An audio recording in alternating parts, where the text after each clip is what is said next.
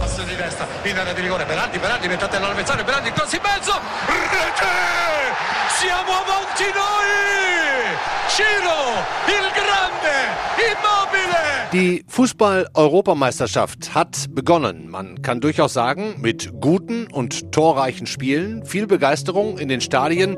Italien, Sie haben gerade die Reporter der RAI gehört, schwebt schon im siebten Fußballhimmel. Und dann der Schock als der dänische Nationalspieler Christian Eriksen beim Spiel gegen Finnland zusammengebrochen ist und tatsächlich nur knapp dem Tod entronnen. Gott sei Dank. Wir sprechen heute über die EM, über den Start der deutschen Mannschaft morgen gegen Frankreich. Ich freue mich im Interview auf den Europameister von 1996, Thomas Helmer, heute ein Journalistenkollege beim DSF. Und wir fragen uns im Anschluss, ob diese EM das Potenzial hat für eine Art Sommermärchen 2.0.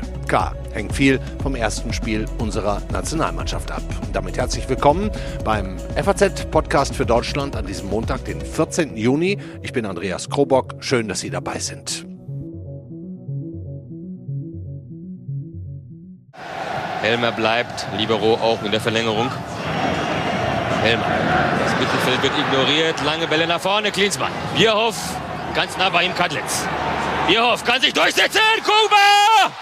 Und Deutschland ist Europameister.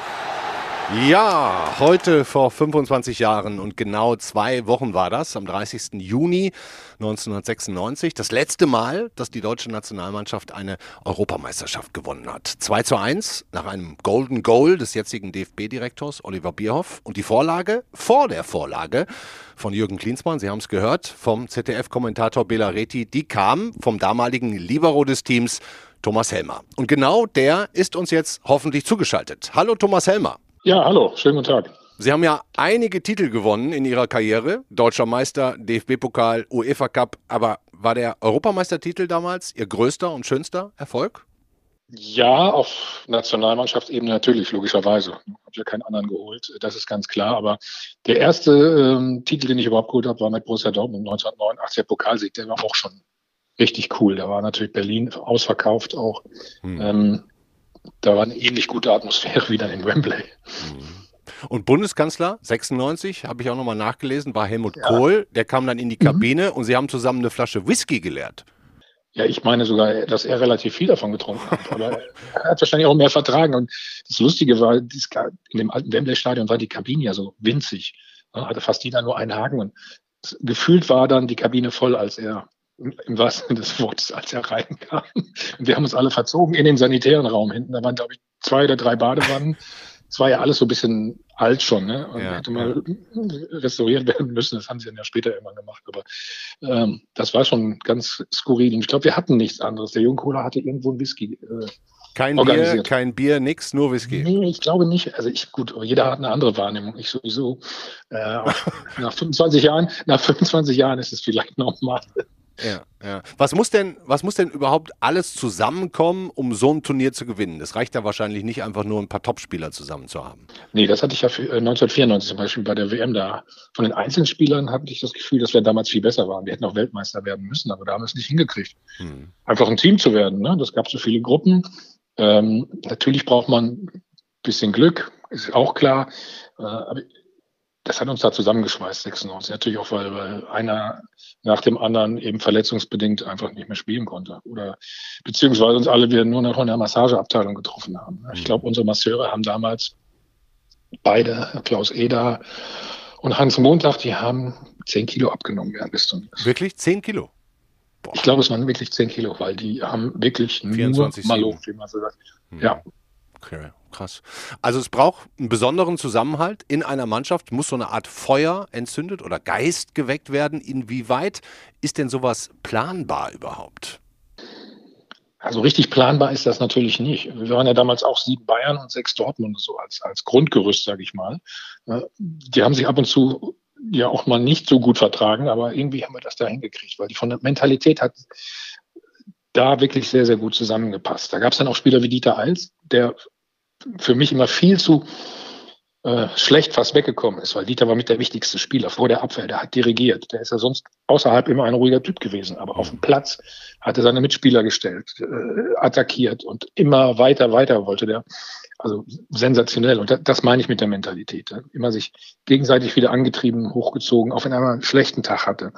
Steffen Freund hat gegen Kroatien so einen Fehler gemacht, der zum Gegentor führte. Ja, und dann ging es halt weiter. Dann haben die anderen versucht, das auszubügeln. Und das war so ein besonderes, ein besonderer Moment. Ich sage nochmal auch die Atmosphäre natürlich in England in diesen Stadien war natürlich auch äh, gigantisch. Ne? Hm. Wenn man jetzt so die Bilder aus dem deutschen Quartier in Herzogenaurach sieht, die Interviews hört, dann scheint es ja so zu sein, als würde jeder dauernd betonen, wie gut die Stimmung ist, wie willens alle sind. Ah. Haben Sie das Gefühl, das ist echt oder steckt da auch so ein bisschen Kalkül hinter, um zu zeigen, wir haben jetzt gelernt aus 2018, aus diesem enttäuschenden Vorrunden aus bei der WM in Russland? Ehrlicherweise habe ich da auch schon drüber nachgedacht, weil ich manchmal habe ich den Eindruck, es ist zu viel. Andererseits, wär, warum soll es nicht so sein? Man, man, muss ja nicht mehr gleich alles in Frage stellen. Und so, so schlecht wie 2018 kann es ja nicht mehr sein. Also die Stimmung, das war ja da war ja gar keine Stimmung. Ich meine, das ist ja noch schlimmer. Aber ich habe so das Gefühl auch durch die Rückkehr von Mats Hummels und Thomas Müller, gut, die, die, Thomas ist ja sowieso immer so jemand, der mal gerne den einen oder anderen Flachs macht, aber es ist, es wirkt schon ein bisschen ähm, homogener und auch ähm, einfach optimistischer, positiver. Das finde ich schon. Hm. Jetzt hat sich die deutsche Mannschaft ja nach 2018 mit diesem Umbruch, Sie haben schon ein paar Namen genannt, Müller, Hummels, Boateng, Kedira, alle erstmal raus, auch nicht wirklich mit Ruhm bekleckert. Ne? Bundestrainer Joachim Löw spielt jetzt sein letztes Turnier, hat Müller und Hummels wieder dazugeholt. Sehen Sie da denn jetzt theoretisch eine Mannschaft und ein Trainerteam, das zusammen nochmal zu was Besonderem in der Lage wäre? Ja, ich weiß jetzt nicht, viele haben ja auch gesagt, ob, ob das jetzt so eine große Rolle spielt, dass äh, Jogi Löw schon angekündigt hat, dass er danach aufhört, dass man ihm vielleicht nochmal so eine Art Abschiedsgeschenk machen möchte. Ich glaube schon, dass der eine oder andere Spieler natürlich schon eine besondere Beziehung zu ihm hat und ihm vielleicht auch einiges äh, zu verdanken hat. Also es kann nochmal so einen kleinen Schub geben. Andererseits glaube ich, und das war ganz wichtig, dass er über seinen Schatten gesprungen ist, eben diese beiden zurückzuholen. Weil jetzt haben wir wieder, mein Gefühl, es ist zumindest eine Achse, ne? Mhm. eine richtig gute Achse. Also mit, mit Neuer, Hummels, Kimmich, Müller. Also da, da, da ist, das ist mal wichtig für so ein Turnier. Das hatten wir auch. Und, das, und das muss man einfach ähm, dann auf den Platz bringen. Dann kann man auch ein paar Junge drumherum haben, ne, die, die, die man dann mitziehen kann. Und aber diese Erfahrung ist, glaube ich, ganz, ganz wichtig. Viele sagen ja, wir haben eine alte Mannschaft. Äh, ich würde es eher sagen, es ist eine erfahrene Mannschaft. Hm. Wie wichtig ist denn da das erste Spiel morgen Abend gegen Frankreich, mhm. den Weltmeister? ja, wir haben immer gesagt, das erste Spiel ist das Wichtigste. Auch als Mannschaft, nicht nur als Journalist dann? ja, als Mannschaft vor allen Dingen. Man ja. muss ein Turnier gut starten.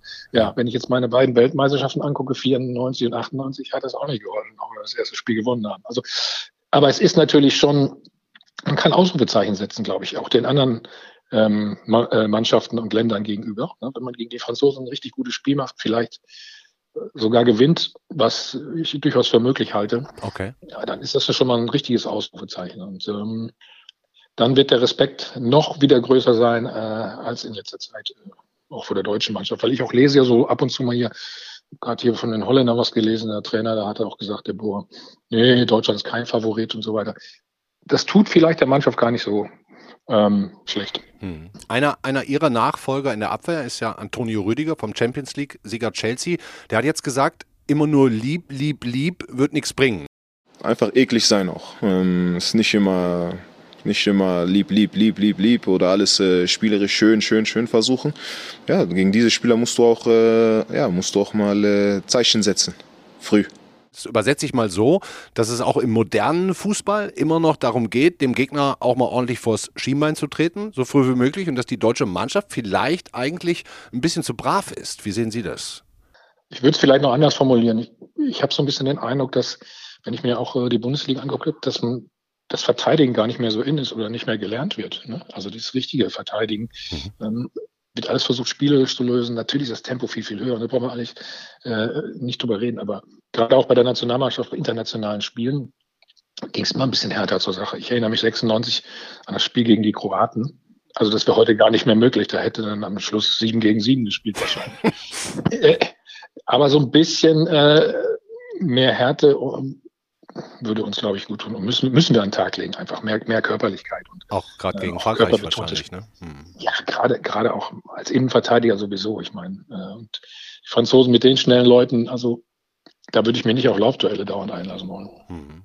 Wenn wir da jetzt mal auf die vielleicht gerade am meisten diskutierte Frage nochmal kommen, wo spielt Josua Kimmich? Ne? Müsste der denn dann mit seiner Aggressivität nicht ins Mittelfeldzentrum und, und nicht nach rechts, weil Groß und, Groß und Gündogan, die kommen doch eher über Spielerische. Ich habe gehört, seine, seine ähm, Zweikampfbilanz, sage ich mal, und so weiter, die ist gar nicht so oder war zuletzt gar nicht so überragend. Okay. Ich glaube, ja, er ist jetzt ja auch nicht unbedingt der Grätscher und sonst was. Ich glaube, er ist schon ein, ein, ein der gerne anführt, ne, der gerne äh, das Kommando vorgibt. Aber ich fand ihn auf der rechten Seite auch nach vorne super stark. Hm. Ähm, defensiv hat er vielleicht auch mal das eine oder andere Problem. Also von daher. Ich höre aus, nach rechts würden sie den packen. Ja, wahrscheinlich. Ich würde eher so ein Typ äh, Emre Can, so ein, wer vor der Abwehr, das weiß ich ja auch aus alter Erfahrung nochmal zu Dieter Eisen, Steffen Freund, mhm. das, das hilft als Innenverteidiger ungemein. Mhm. Wie kann man denn die Franzosen mit Bappé, Griezmann, Conte, Pogba, Benzema, wie kann man die denn überhaupt schlagen? Das ist, äh, das wird die entscheidende Frage sein. Und, und die, ich hoffe, die Mannschaft findet die Lösung. Das muss man sagen. Also die, man muss auch sehen, dass vor allen Dingen nicht nur das Zentrum muss, muss geschlossen sein, vor allen Dingen über die Außen sind sie ja sehr, sehr, sehr, sehr schnell und sehr, sehr stark. Und hm. Möglichst, wie sagt man so schön, auch viele Fehler dürfen wir uns nicht erlauben. dass man ab und zu sicherlich mal einen Ball verliert und die dann auf einen zukommen, ähm, das wird mit Sicherheit passieren. Aber ähm, das sollte man minimieren. Hm. Und, und wenn Deutschland morgen zumindest mal nicht verliert, unentschieden wäre ja okay, dann ist wie viel drin in dieser Europameisterschaft? Ach ja, dann. Ich glaube, da ist eine ganze Menge drin. Also ich, ich, ich bin sehr optimistisch, denke, dass wir doch ins Halbfinale kommen. Okay. Wer ist Ihr Favorit? Ja, so einen eindeutigen habe ich nicht, aber ähm, die Franzosen natürlich, ganz klar, muss man, muss man einfach nennen mit dieser Besetzung. Aber die Italiener haben mich äh, sehr überrascht. Mhm. Am, am, am Freitag. Mir war auch gar nicht so bewusst, dass die so eine lange ähm, äh, 28 äh, Spiele nicht verloren hatten. Also das war ist ja, ist ja Wahnsinn. Ne? Seit der seit der Schmach, wo sie ja nicht dabei sein durften bei der WM 2018. 2018 ja, ja. Das ist für Italiener, das geht ja gar nicht. Würde für uns ja auch nicht gehen. Ähm, aber seitdem haben sie das kontinu kontinuierlich aufgebaut. Und äh, Roberto Mancini hat da eine, eine richtig gute Truppe. Die haben auch eine gute Mischung einfach. Jung, alt. Hm. Oder? Ich hab, ja, ich habe jetzt auch Bilder ja. aus Italien gesehen, ne? also feiernde Menschen, Partystimmung in Rom und mhm. auch in anderen Städten. Viele Menschen, mit denen ich gerade hier in Frankfurt und auch Berlin, in Deutschland über die EM spreche, die sind jetzt noch nicht so durch und durch infiziert, begeistert oder voller Vorfreude auf das Turnier. Äh, wie geht Ihnen das im Vergleich zu anderen äh, Turnieren als, als Journalist, die, als der Sie ja jetzt lange gearbeitet haben? Wie viel Lust haben Sie jetzt auf diese Euro? Ja, also ich, im Vorfeld war es bei mir auch ähnlich. Also ich habe gedacht, oh, ich habe erstmal geguckt, wer spielt denn überhaupt alles, ne? weil es ja so viele Mannschaften auch sind. mir war es wirklich nicht mehr, mir war wirklich nicht bewusst, welche, wer in welcher Gruppe mhm. ähm, gerade unterkommt. Das wusste man früher auswendig, ne? Schon Monate ja, vor dem Turnier. Gut, es waren auch weniger Mannschaften, aber auch heute äh, oder früher hat man ja auch schon schon wie, was ist denn, wenn wir Erster oder Zweiter werden in der Gruppe? Ja, ne? geht, Gegen gar, geht gar nicht mehr so. jetzt mit Dritter und so weiter. Ja. nee, haben wir gestern, also haben wir in der Sendung auch versucht und dann, hä, woher, weiß, woher wisst ihr das denn alles? Ja, kann man eigentlich nicht wissen und so weiter und so fort. Aber ich glaube, oder mein Gefühl ist jetzt, wo es losgegangen ist, ne, dass sich das dann, dass sich das meistens ändert. Das war schon immer so und ich habe jetzt auch das Gefühl, also ich gucke jetzt auch wieder viel, viel mehr als ähm, als ich gedacht habe. Vor allem meine Tochter guckt auch gerne Fußball und so weiter. Wir gucken wir zusammen. Also ist ganz schön. Ja. Ich bin da auch guter Dinge. Ja. Sie haben ja jetzt, ich glaube, 20 Jahre ne, schon als Journalist gearbeitet. Sie sind Kollege beim, mhm. beim DSF, den, den Doppelpass. Hören da aber jetzt auf, leider muss ich sagen. Ähm, mal so eine grundsätzliche Sp Frage. Was macht dir mehr Spaß? Fußballer oder Journalist? Das ist, das, die Frage habe ich schon öfter äh, bekommen. Und äh, es ist anders, sagen wir es mal so. Weil ich bin nach einer, nach einer Sendung von über zweieinhalb Stunden live am Sonntagmorgen, dann bin ich auch durch danach. Ne? Anders platt Aber das ist so, ne? ja. das ist, genau, das ist so ein, mental hört sich mal so hochtrabend an. Das ist wirklich so, im Kopf ist man so richtig leer. Und beim Fußball hat man manchmal ja dann bei einer Sendung weiß man ja nicht, man hat zwar das Gefühl, das war ganz gut, hat Spaß gemacht und so, aber beim Fußball hat man, wenn man ein gutes Ergebnis hat und ne, man hat dann auch diese körperliche Müdigkeit, ne, dann ist das, es ist einfach ein anderes Gefühl und ich glaube, das ist, äh, Das ist das Einfache oder Bessere. Okay. Und wenn Sie die Wahl hätten, jetzt entweder als nächstes ins Fußballbusiness einzusteigen, ich kann mir vorstellen, der eine oder andere wird da bei Ihnen ja mal nachfragen, oder weiter als Journalist zu arbeiten, wofür würden Sie sich entscheiden? Ich kann die Frage echt nicht beantworten. Ich habe bisher immer Glück gehabt. Ich habe ich hab ja nie was gelernt, sage ich mal. Ne? Also, Aber ich habe gelesen, Sie wollten schon als 19-Jähriger, hat man Ihnen gesagt, wer, Helmer, Journalist. Ja, klar. Und dann, dann kam erstmal Fußball dazwischen. Ne? Und dann kam Bundes, dann kam noch Bundeswehr und solche Sachen. Ich hatte ganze, also da war ich noch weit, weit weg von allem. Und genauso war es ja auch, als ich aufgehört habe. Dann bin ich erst Experte geworden und dann darüber geschlittert. Wäre ja auch, wären ja jetzt auch doof, wären ja jetzt auch doof, wenn sie sagen würden, das eine oder das andere. Ist ja auch Quatsch. Ich weiß es auch wirklich noch nicht. Ja. Ich, ich, ich, weiß es wirklich noch nicht, aber es ist beides nicht ausgeschlossen. Sagen, das ist zwar eine, wieder eine sehr diplomatische Antwort, aber es entspricht ausnahmsweise auch mal der Wahrheit. Sehr schön. Dann danke ich Ihnen herzlich fürs, äh, fürs Gespräch Gerne. und äh, gut zu hören, dass Sie so langsam mit Beginn der EM auch ein bisschen Lust gekriegt haben. Ehrlicherweise geht es mir auch ein bisschen so. Na, danke, Tom, schön. danke, Thomas Helmer. Alles Gute. Bis bald ziemlich reflektierter Typ, der Thomas Helmer. Und ganz interessant, was er sagt, vor der EM hätte er nicht so wahnsinnig viel Vorfreude gespürt auf das Turnier, aber jetzt so langsam kribbelt es schon ein bisschen nach den ersten Spielen. Und auch wenn der Fußball insgesamt sich sicher gewünscht hätte, anders in die Schlagzeilen zu kommen als mit dem Kollaps des dänischen Nationalspielers Christian Eriksen, so muss man doch von Glück sagen, dass der Kerl noch lebt.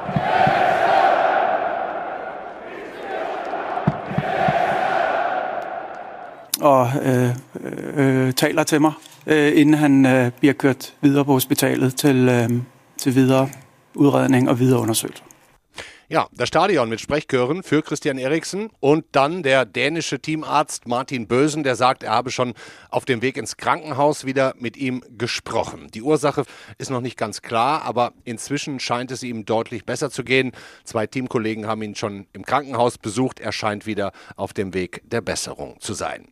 So, ich spreche jetzt mit unserem Nationalmannschaftskorrespondenten Michael Horeni, der ja gerade auf dem Weg nach München ist, wo morgen vor 14.000 Zuschauern das Spiel Deutschland gegen Frankreich stattfindet. Hallo Michael. Ja, hallo. Grüße. Michael, kurz nochmal zurück zu Dänemark gegen Finnland. Bis heute wird ja darüber gestritten, ob das Spiel nach diesem Zusammenbruch überhaupt hätte fortgesetzt werden sollen. Ich erinnere mich da an den Bombenanschlag auf den Mannschaftsbus von Borussia Dortmund vor einigen Jahren. Show must go on. Wie siehst du das im aktuellen Fall? Äh, naja, in Dortmund wurde, war noch ein Tag Pause, aber da ging es dann, da ging es direkt danach äh, weiter. Und da war dann, hieß es auch über der Spielplan, der Spielplan, der Spielplan. Äh, Im Nachhinein haben alle Beteiligten gesagt, das war aber nicht gut, dass sie so schnell wieder gespielt haben. Und ähm, dasselbe denke ich jetzt auch bei dem Spiel Dänemark. Da hätte man ähm, sicher noch eine längere Pause versuchen müssen einzubauen. Und ich denke, ähm, wenn man da flexibel ist und dann vielleicht auch mal sich das über die ein oder andere Regularium hinwegsetzt, dass man dieses Spiel vielleicht als Ende der Vorrunde äh, gesetzt hätte. Ähm, das wäre sicher eine bessere Möglichkeit gewesen, als direkt ähm, äh, weiterzuspielen. Die UEFA wird zumindest für diese Entscheidung nicht mehr übermäßig in die Kritik kommen, weil es Eriksen eben doch deutlich besser geht. Aber ich meine, überhaupt diese Entscheidung der UEFA, diese Europameisterschaft in 13 Ländern auszutragen, von denen jetzt noch elf übrig sind, ähm, ist ja angesichts der noch völlig unterschiedlichen Corona-Lage in Europa auch nicht unbedingt das, was man sich von dieser Idee mal versprochen hat. Naja, das Gegenteil ist, ist, ist der Fall eigentlich. Das ist ja etwas, ähm, was ja unbedingt vermieden werden sollte. Zum Glück sind jetzt die Infektionszahlen in den letzten drei, zwei, drei, vier Wochen, je nach Land, ähm, äh, äh, zurückgegangen, zum Teil deutlich zurückgegangen. Trotzdem gibt es noch äh, Varianten in, in, in England und ähm, Reisen äh, soll, sind untersagt. Die Quarantäneregelungen werden extra verändert hm. für den Trost der Europameisterschaft. Ähm, das ist äh, sowas von an der Zeit vorbei. Wie gesagt, zum Glück sind die Zahlen jetzt etwas besser, aber es wäre verantwortlicher gewesen aus meiner Sicht, wenn man die äh, Europameisterschaft reduziert hätte an weniger Spielorten, weniger unnötige Reisen. Ähm, so ist ähm, da ein Paralleluniversum, äh, wo jetzt in zehn, elf äh, Städten gespielt wird. Alle reisen irgendwann rum. Also das ist jetzt trotz der verbesserten äh, äh, Inzidenzlage ist das äh, das falsche Zeichen. Ist ja auch nicht so einfach für euch, ne? Oder für uns Journalisten, für euch äh, Fußballkorrespondenten. Ihr könnt ja jetzt auch nicht so einfach von Land zu Land reisen, wie das früher der Fall war. Naja, was auch damit zusammenhängt, ist auch, wer ist geimpft, wer ist nicht geimpft. Da machen wir dann auch Unterschiede, wer reist und wer reist nicht. Und natürlich ist das alles kompliziert und äh, wir, wir reisen auch deutlich weniger. Zum Teil machen wir das eben halt auch nicht mit. Hm. Ähm, ich habe mal unsere Korrespondenten in Italien, Dänemark, Frankreich, Österreich und Spanien gebeten, uns mal so eine Art Stimmungsbild aus diesen Ländern zu schicken, denn die Europameisterschaft findet ja da überall statt. Das hören wir uns jetzt mal eben kurz zusammen an. In Italien ist das Fußballfieber ausgebrochen, während die Pandemie überwunden scheint. Die Infektionszahlen sinken, fast alle Einschränkungen sind aufgehoben. Die Zeitungen titeln, wir sind alle Azzurri oder erscheinen gleich auf blauem Papier. Und tatsächlich gibt die Squadra Azzurra mit erfrischendem Offensivfußball Anlass zum Träumen. Das 3 zu 0 im Eröffnungsspiel gegen die Türkei haben am Freitagabend 15 Millionen Zuschauer beim öffentlich-rechtlichen Senderei verfolgt, viele von ihnen in ihrem Stammlokal. Die Vorfreude auf die Fußball-Europameisterschaft in Dänemark war durchaus groß. Schließlich durfte man die Gruppenspiele zu Hause spielen in der Hauptstadt. Und dann befindet sich das Land auch schon seit Wochen auf einem wirklich sehr, sehr rasanten Lockerungskurs. In der Corona-Pandemie, seit diesem Montag zum Beispiel, entfällt für fast alle Situationen sogar die Maskenpflicht im Land. Aber nun am Montag ist klar, dass zwar immer noch überall Fußballspieler zu sehen sind in den Medien und auf den Titelseiten. Allerdings geht es nicht um das Spiel gegen Finnland, was verloren wurde, sondern es geht natürlich um den Zusammenbruch von Christian Eriksen. In Frankreich wartet man sehnsüchtig darauf, mit den Bleu mitfiebern zu können und Erfolge feiern zu können. Die Chancen stehen nicht schlecht, aber es gibt ein großes Hindernis für die Feierlaune. Die nächtliche Ausgangssperre um 23 Uhr. Anders als beim Tennisturnier Roland Garros, hat die Sportministerin gesagt, wird es keine Ausnahmen geben. In Spanien hält sich die Begeisterung über die EM bisher in Grenzen. Statt um Fußball ging es in den vergangenen Tagen um Corona. Denn in der spanischen Nationalmannschaft wurden zwei Spieler positiv getestet und so erhielten die Fußballer dann an Freitag den Einmalimpfstoff von Johnson und hofften darauf, am Montag fit zu sein. Statt Bilder vom Training dominierten in den spanischen Medien in diesen Tagen deshalb Aufnahmen von den Impfungen.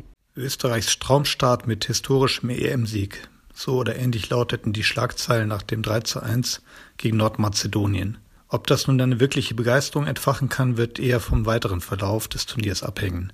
Bisher kann man von Interesse reden, aber noch ist kein Fußballfieber in Österreich ausgebrochen. Ja, das waren unsere Korrespondenten Matthias Rüb, ähm, Matthias Visuva, Michaela Wiegel, Hans-Christian Rösler und Stefan Löwenstein. Alles dabei von völliger Begeisterung in Italien mit Top-Einschaltquoten bis hin zu, ja sagen wir mal, freundlicher Kenntnisnahme in Spanien. Thomas Helmer hat von dem Interview gesagt, er freut sich jetzt doch so langsam, dass EM ist. Wie ist das denn bei dir, Michael, als erfahrenster Turnierbegleiter bei uns im Haus? Also mein Eindruck ist, dass die Fußballstimmung ähm, ziemlich gedämpft ist. Also kein Vergleich zu den letzten Jahren und Jahrzehnten, kann man ja schon fast sagen, seit dem Sommermärchen. Und ähm, ja, ich glaube, es hängt am meisten damit zusammen, durch den, ja, die Misserfolge der letzten Jahre, die Entfremdung der letzten drei Jahre ähm, vieler Fans von der Nationalmannschaft, vielleicht auch ein bisschen vom Profifußball, aber ich glaube doch in erster Linie von der Nationalmannschaft. Hm. Und äh, wenn wir uns jetzt mal die Einschaltquoten äh, der ersten Länderspiele der Europameisterschaft anschauen, dann sind die signifikant geringer, als sie vor fünf Jahren bei der Europameisterschaft in Frankreich waren, wo die Deutschen ja nach als Weltmeister angereist sind. Da gab es das Eröffnungsspiel, das haben 15 Millionen Menschen gesehen. Ich glaube, das war Frankreich gegen Rumänien. Äh, jetzt schaffen wir mit äh, in vielen Spielen überhaupt noch nicht die 10 Millionen Marke ähm, im Fernsehen. Also das ist schon sehr, sehr deutlicher Rückgang. Mhm. Ähm, was sicher passieren kann, ist, das erste Spiel wird ähm, glaube ich, großen Einfluss darauf haben, wie die Stimmung sich entwickelt. Wenn den Deutschen dann eine Überraschung gelingt, also ein Sieg gegen Frankreich oder zumindest ein Unentschieden, dann kann sowas wieder entstehen. Ähm, aber ich glaube, die ersten beiden Spiele gegen Frankreich und gegen Portugal werden dann tatsächlich schon zeigen, wo lang es geht. Also die Deutschen haben auch viel aufzuholen und sie müssen auch viel gut machen. Und äh, wir haben natürlich zwei schwere Gegner. Also das ist für mich nicht ausgemacht, wo es hingeht. Das ist eine ganz offene Geschichte. Hm. Ich bin ja gestern in Frankfurt auch ein bisschen unterwegs gewesen, habe mich in den Biergärten umgesehen. Da war schon Fußball auch, aber eher im Hintergrund. Die Leute haben sich um sich selbst gekümmert, haben sich gefreut, dass sie wieder mit Freunden zusammensitzen können. Aber du denkst schon, dass wenn jetzt Deutschland gegen Frankreich und Portugal ganz gut aussieht, dass so eine Chance, eine kleine, äh, vielleicht auf so eine Art Sommermärchen 2.0 besteht? Ja, ich glaube, die, die Fans wollen gewonnen werden diesmal. Also dieser, äh, dieser Vorschusslorbeer der letzten Jahre, der ist weg. Mhm. Und ähm, man wird jetzt draufschauen, äh, sicher mit großem Interesse gegen Frankreich und, äh, und, und dann entscheiden. Also ist das, ist das eine Mannschaft, äh, für die man sich begeistern kann oder, oder ist es nicht? Und gibt es Enttäuschungen wie in den letzten Jahren? Daran wird es aus meiner Sicht vor allen Dingen liegen. Dann lass uns doch nochmal auf dieses Spiel auch kommen. Thomas Helmer hat dazu gesagt, er glaubt, dass was geht, wenn man hart spielt. Ähm, wie siehst du die Chancen für für das Spiel gegen diese ja eigentlich vom Papier her relativ übermächtigen Weltmeister aus Frankreich? Ich muss ehrlicherweise sagen, mir ist es noch nie so schwer gefallen wie in diesem Jahr, ähm, da eine Prognose abzugeben. In den letzten Jahren lagen wir mit unseren Vorhersagen auch bei der Weltmeisterschaft, waren da ziemlich pessimistisch, muss ich sagen, vor der Vorrunde. Ähm, das fällt mir diesmal we wesentlich schwerer, weil man ist doch relativ weit weg von der Mannschaft. Man hört zwar, dass die Stimmung gut ist und sie muss natürlich auf jeden Fall besser sein, als sie vor, vor drei Jahren war. Das ist auch anders, anders gar nicht, ehrlicherweise anders, anders gar nicht möglich. Tatsächlich ist es aber auch so, dass die Mannschaft ähm, sehr gute Einzelspieler hat, aber sie hat sich in den letzten drei Jahren überhaupt nicht weiterentwickelt auch durch die späte Rückkehr von Hummels und von ähm, Müller von einer eingespielten Mannschaft kann man wirklich überhaupt nicht sprechen. Da ist wirklich viel versäumt worden in den, in den letzten Jahren. Trotzdem sind die Einzelspieler gut. Der Block von Bayern München funktioniert normalerweise. Es ist wirklich daher aus meiner Sicht wirklich extrem schwer vorherzusagen. Auch die Franzosen, da kann man noch nicht so richtig sagen, wo die wo die stehen. Ich denke, die werden auch noch nicht alles zeigen müssen im ersten Spiel, weil sie eben so viel Substanz haben. Hm. Ich denke, ein Unentschieden könnte drin sein, aber umgekehrt kann ich mir auch sofort vorstellen, zwei, drei schnelle Angriffe in, in der ersten halben Stunde. Die Deutschen liegen 1 zu 2 zu 1 oder 2-0 zurück und dann wird es wahnsinnig schwer. Also äh, zu optimistisch bin ich nicht, aber so eine, so, so eine kleine Chance auf, auf ein gutes Abschneiden, auch gegen Frankreich, das sehe ich sehr wohl. Aber wie gesagt, ich tue mir diesmal so schwer wie, wie in den ganzen Turnieren zuvor noch nicht. Hm. Du hast ja bestimmt auch die ersten Spiele jetzt gesehen. Wir haben ja schon ein paar hinter uns. Italien 3-0 gegen die Türkei, Belgien 3-0 gegen Russland, England gewinnt 1-0 gegen Kroatien, Niederlande 3-2 gegen die Ukraine. Viele Tore gefallen. Wie schätzt du denn das fußballerische Niveau bisher ein, dieser Europameisterschaft? Ich denke, das Niveau ist ordentlich, das ist ordentlich bis gut. Und ähm, ich glaube auch, dass es ähm, so diese einfach, viele einfache Spiele nicht geben wird mit, mit so klaren Siegen. Italien ist, ich denke, schon mal eine Ausnahme, so ein 3-0. Ich glaube, es wird, wird in vielen Spielen ziemlich eng hergehen. Und äh, was mein Eindruck der letzten Jahre ist, dass am Ende wirklich auch entscheiden wird, wer hat den Torjäger, wer hat die Spieler vorne, die entscheidenden Tore machen. Das ist in den letzten Jahren immer wichtiger geworden. Wenn man nicht einen Spieler hat, der in so einem Turnier vier, fünf Tore macht, ähm, dann wird man am Ende nicht, nicht ganz oben stehen.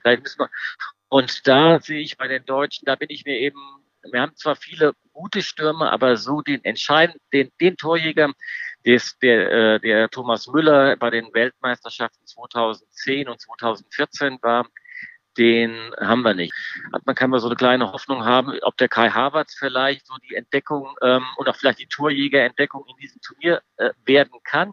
Ähm, aber das ist alles auch noch sehr vage. Und wir, wir haben viele gute Stürmer, aber ob wir so den Top-Stürmer haben, der die Spiele dann allein entscheiden kann, wie zum Beispiel Lukaku in, ähm, bei Belgien, ein Ronaldo in Portugal oder die Franzosen mit Mbappé, Griezmann, Benzema, die sehe ich bei uns noch nicht. Und ich könnte mir, ich glaube, das wird am Ende ein entscheidender Vorteil sein, wenn man so einen Stürmer hat, der die Spiele allein entscheiden kann. Hm. Hört sich jetzt nicht super optimistisch an, was du für die deutsche Mannschaft sagst, aber, ja. aber es, es, kann ja alles passieren. Und ein paar Wochen schöner Fußball, auch insgesamt, wären doch jetzt eigentlich ganz nett nach dieser ganzen langen Pandemie-Starre. Ja, ganz, ganz unbedingt. Also so ein Unentschieden gegen, äh, gegen Frankreich, dann vielleicht ein Sieg gegen, gegen Portugal, dann kann natürlich sich da wirklich was bewegen, dann kann sich wirklich was entwickeln. Aber wie gesagt, die ersten beiden Spiele sind ja echte Herausforderungen, wirklich schwierige Spiele.